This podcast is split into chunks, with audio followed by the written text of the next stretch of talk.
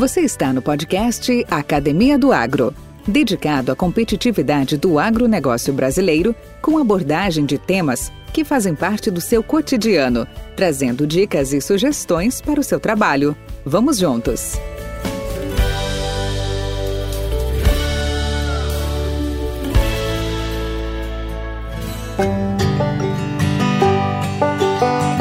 Este podcast é um oferecimento Nutriceller Soluções Nutricionais, sempre inovando, de acordo com as necessidades dos agricultores. Ô, Léo, eu, já tinha comentado uh, antes da nossa entrevista contigo, eu ouvi um comentário da, da em recente pronunciamento aí de Carmen Reinhardt, que ela é economista-chefe do Banco Mundial, e ela apontou para um agravamento da recessão econômica no planeta, como você mesmo já acabou de citar. E com forte impacto também por aqui. Naturalmente, estamos, estamos incluídos nessa globalização, né? Ou seja, a famosa crise global vai afetar o Brasil. Pois bem, esta é a hora dos empreendedores, dos agricultores, saírem à procura de boas oportunidades e ganharem dinheiro?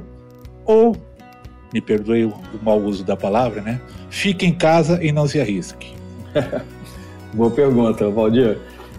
Então, a gente tem, que, tem, um outro problema que aconteceu, obviamente, logo pós-pandemia, né, que foi justamente a questão da guerra da guerra na Ucrânia. Né? É outro fator que afeta, e isso já afeta diretamente o agro, porque nós estamos falando de dois países que são países com expressiva participação é, no mercado exportador de commodities agrícolas. Né? É, então, qual é a preocupação que a, gente, que a gente observa hoje no mundo? Tem um lado que é interessante do agro, Valdir, é que geralmente a gente tem conseguido passar meio que a, a margem das crises, né? Então, e por que, que a gente fala isso? Vamos pegar a própria pandemia. A gente viu setores sendo fechados da noite para o dia. Né? Setores como entretenimento, setor de turismo, né? É, o, o, o, o, setor, o, setor, o setor de restaurantes, assim, uma série de setores que você, literalmente ele quase que some da noite para o dia.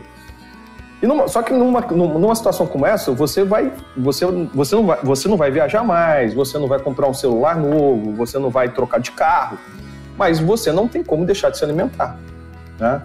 E o Brasil, dentro dessa pauta, além de ter tido as questões macroeconômicas que acabaram favorecendo o preço da soja, é, a gente estava ali tendo que fazer a máquina rodar e continuar alimentando tanto o Brasil quanto alimentar o mundo. Né? Bem, aí vem a guerra na Ucrânia. O que acontece dentro da guerra da Ucrânia? A gente também teve aumento dos preços das commodities naquele momento. Depois eu faço um, um, um link um pouco agora com a recessão global para fazer um pouco link com essas questões das commodities. Mas naquele momento a gente também, que isso foi principalmente no começo desse ano, né? Porque foi logo a guerra começou ali mais ou menos em fevereiro, né? E aí a gente tem a Ucrânia deixando de ser um player importante, né? Justamente porque a Rússia tinha invadido, ela já tinha fechado os portos, os portos etc. Né? É, e a Rússia sofrendo uma sanção comercial é muito significativa. E a gente tem que lembrar que a Rússia ela tem um papel de fornecimento de recursos naturais para o mundo muito importante, seja do ponto de vista de fertilizante, seja do ponto de vista de petróleo, seja do ponto de vista de gás natural. Né?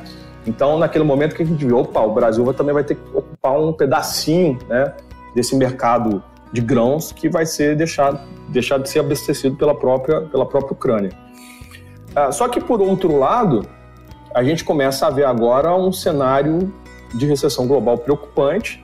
Primeiro, a gente, tá no, a gente teve uma quebra das cadeias de, de fornecimento, de novo, uh, de matéria-prima muito forte na época da pandemia, é, ou seja, a história do fica em casa, né? É, e aí uma série de setores ali efetivamente pararam, inclusive dentro do nosso setor. Né? A gente tem muita molécula que é produzida na China que teve, teve produção interrompida, nós, nós tivemos chips que vai para tratores, por exemplo, que também tivemos, nós tivemos produção interrompida. É, e aí, de repente, quando a gente volta, a gente tira a população do isolamento, essa demanda ela volta automaticamente. Né? E quando essa demanda volta, a gente não tem a matéria-prima ou os produtos acabados para entregar para quem está demandando. Então, nisso a gente tem uma explosão de inflação. Né? Só que a gente tem uma explosão de inflação com níveis de desemprego muito alto, né? Porque o que acabou acontecendo foi que a gente, nós tivemos aí setores ali que estavam literalmente no chão, nós tivemos interrupção de fábrica, que as pessoas foram obrigadas a fazer demissão em massa. Então nós tivemos uma crise global, não foi uma crise isolada. E também um processo de inflação global. Então, o que, que acontece? Qual que é o cenário que nós temos agora? Todo mundo tentando segurar a inflação no mundo, né? E a forma de você tentar combater isso é justamente aumentando taxa de juros. Então, a gente começa a ver um mundo agora subindo taxa de juros. Essa é uma das razões, inclusive, também que a gente começa a ver um arrefecimento no preço da soja, porque com taxas de juros elevadas, né, o que, que o mercado busca agora, principalmente onde você tem excesso de liquidez, é opa, eu vou buscar, eu vou para renda fixa, porque ela me paga uma taxa de juros que me compensa não ter que correr o risco do mercado de renda variável. Né? Então, como é que você compete? Vamos pegar o caso do Brasil, os países com uma das maiores taxas de juros no mundo, é, é difícil você ter retorno sobre o capital que vai te entregar algo próximo a 14%. Na Selic hoje está 13,75%. Então, aí a gente viu os mercados de ações, obviamente, se arrefecendo é, outra vez. O mercado de bitcoins, né, que todo mundo foi para criptomoedas, né, obviamente, é, também sendo bastante, bastante combatidos, né. Então, a, a gente começa agora a ter um cenário de alta preocupação. E me preocupa muito mais a questão, principalmente, da Europa, né? Porque a gente tem algo próximo a 50% da matriz energética de alguns países da Europa, ele vem da Rússia. Né? Então, se você não tem energia, você não produz uma série de coisas. Então, qual é o tamanho da recessão que vai ter na Europa e o quanto que essa recessão ela vai vir em escala, né? Então, é, é, é essa pergunta agora que, que preocupa todo mundo. Bem, e, e, aí vem a questão. Uh, eu estou tentando aqui me questionar economicamente, Valdir, assim, o seguinte ponto. Se de fato a gente entrar numa recessão global muito séria, né, principalmente alguns outros países, é importante a gente também fazer um paralelo que o Brasil, macroeconomicamente, ele está numa situação melhor do que os países lá fora. A gente conseguiu vir controlando a inflação mais cedo, na verdade a gente está tendo um processo agora de deflação, então o IPCA ele vem caindo mês após mês, agora a gente já fechou aí setembro com inflação abaixo de 8%, então, um cenário de ter uma taxa de juros mais baixa para o ano que vem, é, mas fora do país não tem isso. A gente tem uma inflação dos Estados Unidos maior do que a inflação brasileira. Nós vamos ter um PIB do crescimento brasileiro maior do que o crescimento da China, né? São coisas que a gente nem pensaria. Quem diria isso, né? Então são coisas até irracionais de serem pensadas. Então, dentro desse contexto, eu fico me perguntando se a gente entrar no processo de uma recessão muito forte, eu fico vendo que talvez os bancos centrais vão ter que ser obrigados novamente a reduzir a taxa de juros, né? Por uma questão de você tentar estimular a demanda, né? É, mesmo que de repente você tenha um contexto de uma inflação talvez ainda não tão controlada, né? É, é essa que é a questão. É, então, novamente, o que, que vai acontecer com o mundo? Você vai deixar, você vai afetar setores que são que você tem o que a gente chama economicamente de uma resposta de elasticidade de preço da demanda, ou seja, se, se você tem um arrefecimento muito forte dessa demanda, obviamente você vai ter é, queda de preços automáticas, que isso vale muito para principalmente para produtos acabados. Então, se você entra de novo numa crise global, a última coisa que você vai cortar na sua linha básica é alimentos, né? Mas você, isso é fato, né? É, e por outro lado, que a gente que nós estamos vendo também como uma consequência da própria guerra da Ucrânia também, é justamente uma alta nos preços dos alimentos que não é só no Brasil, né? é uma alta dos preços dos alimentos no mundo inteiro. Então, uh, eu vejo uma perspectiva uh, para o agronegócio ainda, ainda muito robusta. Obviamente, o, Brasil, o produtor brasileiro vai ter que conseguir trabalhar esse conceito dessa margem, né? Mas ah, ainda vejo, obviamente, uma demanda robusta em relação a isso. É, me preocupa talvez um pouco como é que a Europa vai se reagir, porque o que acontece em situações como essa? Os países vão ficando cada vez mais protecionistas também. Você entra numa crise, você tenta estimular, obviamente, a, a, a sua demanda doméstica, né? Inclusive, é, eu não gosto de falar da teoria da conspiração, mas a gente acaba vendo inclusive alguns países atacar a pauta ambiental do Brasil justamente quando eles estão em crise. Você pode ver que esse é um movimento constante, né? Quando você tem crise global, você ataca uma pauta ambiental porque você tenta, obviamente, colocar barreiras comerciais em relação a isso daí como uma forma de protecionismo dentro do seu mercado, né? Então a gente pode ter um problema desse tipo de protecionismo, né? É, mas o agro é muito forte e, e, é muito difícil competir com o agro. E a gente ainda tem a, a, a, a, vamos dizer, o ponto forte que é esse processo de desvalorização cambial que torna o nosso produto muito mais barato que o produto que o produto uh, dos Estados Unidos, que o produto europeu, inclusive agora que o próprio produto da Argentina, que está lastimável, né? Tá até difícil fazer conta na Argentina. A Argentina, não sei se você tem acompanhado, mas hoje eles estão com 15 moedas. Eles têm 15, não, não é que são 15 moedas, eles têm 15 cotações diferentes para dólar. Então eles, eles, têm, a, eles têm o dólar soja, que, é, que eles tentam estimular a exportação de soja, então é, é, é uma, é, é, um preço, é um preço do dólar diferente do oficial. Agora eles criaram, por exemplo, o dólar Qatar, né, que é o dólar para quem vai, vai para o turismo, né? Então eles estão taxando muito forte para justamente fazer com que o argentino não gaste o dinheiro lá fora. E criaram agora o. É uma bizarrice, né? Criaram agora o dólar Coldplay, né? Em alusão à banda lá, a banda, a banda Coldplay, que é justamente para tentar fazer com que o, o, o, empresário na Argentina, né, que vai trazer entretenimento de fora, ele tenha uma taxa de câmbio mais competitiva, né? Então, assim, virou uma. Assim, a Argentina virou um caos econômico né, é, é impressionante, né? E, obviamente, nisso o Brasil vai ganhando, vai ganhando vantagens. Então, é, é isso que eu estou dizendo. Essas crises, né, por diversas razões, né, pela desvalorização da taxa de câmbio, pelo problema na guerra da Ucrânia, pelo desastre econômico na Argentina, pela briga dos Estados Unidos com a China, então tudo isso vai, vai, vai direcionando a demanda para o nosso mercado. Né? Então, isso vai fazer com que o nosso, o nosso agro continue robusto. Tá? Não, não talvez num cenário de margens que a gente viu nos últimos dois anos, mas ainda com demanda aquecida, porque mesmo que a gente tenha uma restrição de demanda, a gente vai ganhar demanda de outros países em função dos problemas atuais que estão acontecendo. Esse podcast faz parte da rede Agrocast, a primeira e maior rede de podcasts do agro do Brasil. Acesse www.redeagrocast.com.br. Podcast Academia do Agro. Ô, Léo, o que te deixa empolgado com a sua atividade? Quais os planos futuros? O que, que vem por aí? Olha, primeiro, Valdir, assim, é, o agro é um negócio extremamente surpreendente, né? Assim, eu até costumo até costumo brincar bastante com, com meus amigos, né? É, principalmente os historiadores aí, que eu chamo historiadores de cadeirinha, né? Porque o agro nos dá a oportunidade de conhecer muito o Brasil, né? A gente viaja muito, né, Valdir? Quantos lugares a gente já conheceu, né? É, e aí isso te dá uma noção de cultura muito interessante. E aí o Brasil tem essa vantagem porque quando a gente pega os 27 estados, as unidades federativas, mais o Distrito Federal, se nós estamos falando basicamente quase 27, né? É, todos eles têm algum tipo de produção de, de, de alimentos. Né? Então, ah, são pouquíssimos estados que eu não conheço no Brasil. Isso me deu sempre uma noção é, muito clara dos diferentes Brasis que nós temos, né? das diferentes realidades que nós vemos. Né? É, a gente, obviamente, dentro do agro, a gente tem é, vamos dizer, condições é, de pautas importantes para discutir. Quando todo mundo discute, por exemplo, demarcação de áreas indígenas, a gente consegue ter uma visão para quem de fato passou já no meio, por exemplo, de uma reserva indígena, você vê uma realidade.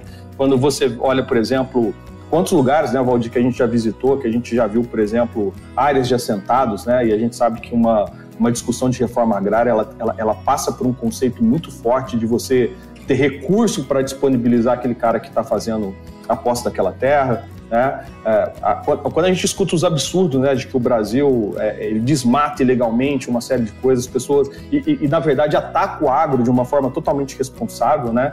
e a gente sabe que a questão da Amazônia, é, é, é ela, ela também quase ninguém discute que para você resolver o problema de desmatamento na Amazônia, você precisa resolver um problema de desigualdade social que existe lá, né? que, que é muito sério, inclusive. Então, a gente começa a ver esse tipo de Brasil numa outra visão. E o tanto que o agro brasileiro é forte, desde a agricultura empresarial até a agricultura familiar, né? Aquelas pessoas que não pararam na pandemia, aquelas pessoas que estão de só a só, aquelas pessoas que, enquanto todo mundo tira férias de final de ano, eles estão justamente trabalhando de, de, de sol a pique. É, e as histórias que a gente escuta, né? De alguém que era muito humilde, por exemplo, que saiu lá do Rio Grande do Sul e hoje o cara é, ele tem uma agricultura empresarial que emprega milhares de pessoas.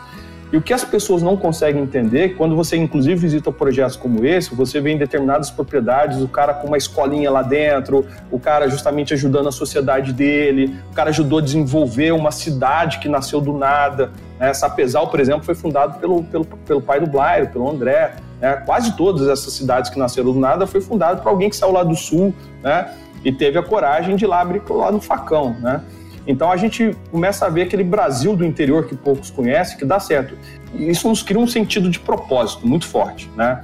Aí, de novo, quando a gente vê a necessidade e a responsabilidade, como eu mexo muito com número, né, Valdir, e às vezes a gente tem que projetar ali para as empresas, olha, quanto, qual é o tamanho do Brasil, a responsabilidade do Brasil de ter que crescer na produção de soja, ter que crescer na produção de milho, ter que crescer na produção de algodão, ter que crescer em cana no longo prazo. A responsabilidade é enorme, né? Então, por isso que eu entrei dentro de um processo também de transformação digital, né? De como é que a gente ajuda o produtor ali a, a, a, a, ter uma redução de custo, ter um melhor controle sobre o custo dele. De novo, ele está num setor ali de, de, liderança em custo, né? Como é que ele pode mitigar os riscos que ele tem? Tem que lembrar que esse cara está numa. O produtor está numa fábrica céu aberto. Como é que a gente pode usar a tecnologia para ajudar ele a mitigar todo o risco de produção que ele tem? É, justamente novo por essa responsabilidade social que existe, né? Então tem alguns números que eu gosto de citar, né? O Brasil, o agronegócio no Brasil, Valdir, além de ele, de ele ter participado quase 28% do PIB, que esse é um número inclusive lá do ano passado, é, do, do que foi fechado em 2021, ele gera 20 milhões de empregos. É, 20 é, milhões de empregos é, diretamente. Indiretamente é mais um, mais, um, mais um número super significativo. Né? Então, não é um setor que dá para a gente chamar o setor de fascista, não é um setor que dá para a gente dizer que não tem responsabilidade social, porque quando você vai para o interior do Brasil, é o agro que gera toda a economia. Eu lembro, eu lembro uma vez, aí, por isso aquela história de viagem, né? Quando a gente viaja, a gente começa a ver as realidades. Quando a gente passou aquela crise ali que começa em 2004, acentua em 2005, vai em 2006, a gente, quando a gente ia para cidades que eram eminentemente agro, você via que não era só o agro ali que, tava, que tinha quebrado. Você viu que o comércio estava quebrando porque o agro não gerou dinheiro e, obviamente, o cara que trabalhava na propriedade não ia gastar no comércio local. E você trata isso de um efeito em cadeia enorme. Aí ele também não troca o carro, ele não compra o trator. Então, a economia da cidade, ela some. Eu sempre gosto de dizer, quando a gente vai no Mato Grosso, quem conhece o Mato Grosso, você vai andando ali na BR-163, você vai passando, a cada cidade você já começa a ver na beira de estrada, né? um silo, uma revenda, uma máquina, uma, uma, revenda de caminhonete, uma máquina de tratores, e, e você vai vendo aquele cheiro de soja em tudo. E é isso que move a economia né? no interior do Brasil, uma, é uma pauta super importante. E, infelizmente, aí eu acho que, fazendo a meia culpa do nosso lado, eu acho que a gente o agro ele não conseguiu ainda se mobilizar para transferir tudo isso que, que a, importância que ele tem dentro da economia brasileira, né? Que, que, é muito forte e todo, e todo o trabalho social que é feito em cima disso daí, né? Que você está empregando muitas pessoas, né? Ele é um setor extremamente dinâmico e, ninguém, e poucos talvez consigam entender o risco que um produtor carrega nas costas, né? Que ele literalmente enterra, ele enterra dinheiro para ver se o dinheiro vai nascer de volta, né? Leonardo, eu participei, eu participei há duas semanas atrás do encontro da Associação Brasileira de Marketing Rural e Agro, que é a BMRA. Uhum. E eles fizeram um trabalho, uma pesquisa muito interessante, não sei se você chegou a tomar conhecimento. Qualquer coisa eu até tenho, o pessoal me mandou, inclusive. E que o problema da, da, do agro em relação à comunidade em si, seja ela urbana, seja cosmopolita, ou seja no total, é, ela é muito bem aceita, ela é muito reconhecida. Até na pesquisa que eles fizeram, com, com grau de, de maturidade, de de um método científico muito, muito apurado, eles chegaram à conclusão que 70% a 75% da população brasileira reconhece. Isso é ótimo saber. Porém, é muito bom, é muito, muito bom, bom, Né? Não, é, não é que está todo mundo contra. Mas o, que, o, o, problema do agro é aquela história de nós estamos muito dentro da porteira, dentro, dentro de casa, e às vezes nós não estamos vendendo a nossa imagem adequadamente. Aí o problema é comunicação. E quando você tem a comunicação uh, resumida, resumida em grandes corporações, em grandes meios de comunicação, aí vem aquela história. Por que, que nós vamos contar uma história boa se nós podemos contar uma história ruim? Uma das frases da, de, do, dos marqueteiros é o seguinte: por que, que eu, eu falar que o cachorro mordeu o homem não, não dá não dá cartaz. Agora, se eu falar que o homem mordeu o cachorro, com certeza muita gente vai ouvir. Então, esse mal que a gente passa. A notícia hoje, ruim sabe? é a que vende, né, Valdir? Queria... A notícia ruim é a que vende, né? Exatamente. Exatamente. Então nós temos que fazer, é, contrapor e, e, investir, inclusive, porque também tem muita grana envolvida nisso aí, em no, numa comunicação mais ostensiva, através das instituições. Lógico, cada um está fazendo sua parte, mas tem que ser um, algo mais mais forte, mais consistente, para se tirar um pouco desse ranço né, que se tem que somos responsáveis, nós somos fascistas, que nós somos responsáveis pelo desmatamento, que a camada de ozônio é a nossa culpa, tudo, tudo recai em cima de quem está, muito pelo contrário, né, se esforçando para que isso menos aconteça. Podcast Academia do Agro. Ô, Leonardo, qual que é o maior benefício que você espera que os nossos ouvintes aprendam com essa nossa conversa? Boa pergunta, Valdir. É, eu, eu, eu, eu, acho que no final do dia é entender todo esse processo de dinâmica que a gente vem, que a gente vem atravessando, né? Então, assim, um dos pontos ali para ressaltar, assim, por que, eu também gosto muito do meu setor, é porque o nosso setor não tem monotonia, né, Valdir? Nenhuma. Um ano nunca, nunca é igual ao outro, né? É, ou é por condições de mercado, ou é por condições climáticas, ou é por condições macroeconômicas, ou é por condições políticas. A gente nunca tem o mesmo cenário, né? É, e aí, e, e, nós estamos num cenário complexo agora, né? Nós estamos num cenário é, saindo de uma pandemia, e, e, na verdade não é que ela foi totalmente solucionada, nós estamos saindo desse, desse processo, né? É, nós estamos ainda num processo é, de, uma, de uma preocupação geopolítica muito grande, porque ainda permanece a guerra da Rússia sobre a Ucrânia. Nas últimas semanas, a, a, a Rússia foi muito mais dura nas ameaças que ela está fazendo ao Ocidente. Tudo isso preocupa bastante. Todo esse processo de inflação global, então a gente tem, tem muita coisa acontecendo ao mesmo tempo e a gente e nós estamos obviamente no momento que são cenários, por exemplo, a gente nunca atravessou uma pandemia, a não ser quem viveu a, a viveu a, a, a, gripe espanhola lá atrás, que deve ter sido, possivelmente a gente vai contar no mundo pessoas que tenham enfrentado isso daí, né? Porque isso aconteceu em 1920, né? Então são situações bastante diferentes. Então a, a pergunta é como que a gente vai lidar com tanta. Nós estamos no mundo com as informações muito rápidas, né, Valdir? Então, hoje nós estamos falando que antes de você ter uma informação oficial, por exemplo, uh, uh, num jornal, etc., isso já chegou no seu WhatsApp. Né? Então, as informações. E ainda a gente tem a, tem a necessidade de tentar interpretar se é claro uma informação correta ou não. Né? Então, a gente está num mundo muito dinâmico, com muita informação, é, com muita incerteza acontecendo ao mesmo tempo. Então, uh, cada vez mais o profissional do agro vai ter que ser um profissional é, é, é, extremamente profissional no que ele faz. Né? Hoje não tem espaço mais para amadorismo naquele produtor. Eu lembro, eu sou filho de médicos, né? E eu lembro que todo sonho de médico antigamente era comprar uma fazenda. Né? Hoje não dá para você comprar uma fazenda de hobby de final de semana. Né? Quem compra uma propriedade hoje é. O cara tem que ser extremamente profissional ali para tocar, tocar aquele negócio. Né? É, a gente está entrando agora numa era onde a gente vai exigir dos profissionais do setor, do setor agro entender cada vez mais questões relacionadas à transformação digital. Né? Então eu vou ter que começar a fazer leituras que antigamente eu não fazia, leituras de agricultura de precisão, é, leituras por satélite, cruzamento de dados, entender de algoritmos. Né? Então a gente vai ter cada vez mais, por exemplo, principalmente nos grupos corporativos, é, pessoas que entendem do agro, mas voltado para ciências de dados pessoas que entendem do agro voltadas para as leituras satelitais. Então, a gente está entrando numa nova, numa, numa nova era tecnológica que vai exigir um novo tipo de profissional. Né? É, a gente está entrando numa era onde os produtores eles vão ter que ter uma gestão muito mais forte do seu negócio. E aí tem um lado importante do agro brasileiro, é que nós também somos um dos poucos setores que ainda tem sucessão agrícola. Quando você vai na Europa, o pessoal do campo está envelhecendo e o filho não quer ir para o campo, até porque lá é um campo subsidiado. A gente não vê um nível também tão forte de sucessão nos Estados Unidos.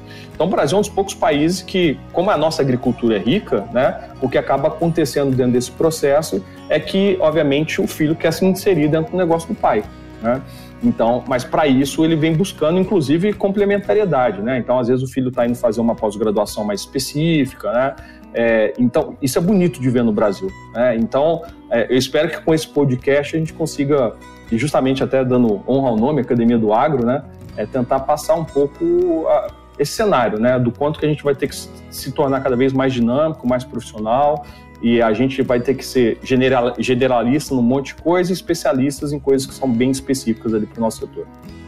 Leonardo, Quero te agradecer pela essa oportunidade, essa rara oportunidade no sentido assim das, da riqueza de informações, da riqueza de dados. Eu saio um pouco frustrado, mas eu sei que a gente vai poder compensar isso no futuro, porque eu já tinha, eu, eu teria outras perguntas para te fazer, outras explorações. Você viu que nós, inclusive, eu fiz uma entrevista há, alguns dias atrás com o Henrique Portela. Ele é CEO da IMEP. Grupo IMEP é um, é um grupo grande na parte de gestão informações, tipo o, o Big Data, etc. E, tal, e, e voltado para o agro.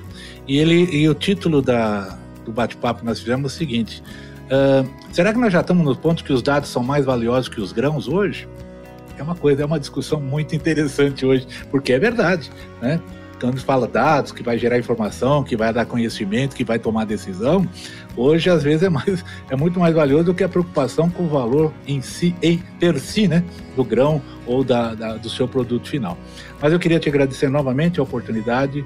Sinta-se em casa, a academia é uma arena aberta para a gente poder discutir essas ideias, essas proposições, a gente desenvolver principalmente um, uh, não diria um esclarecimento, né, mas assim, de, de inovações, porque inovações é bem aqui, não é uma invenção.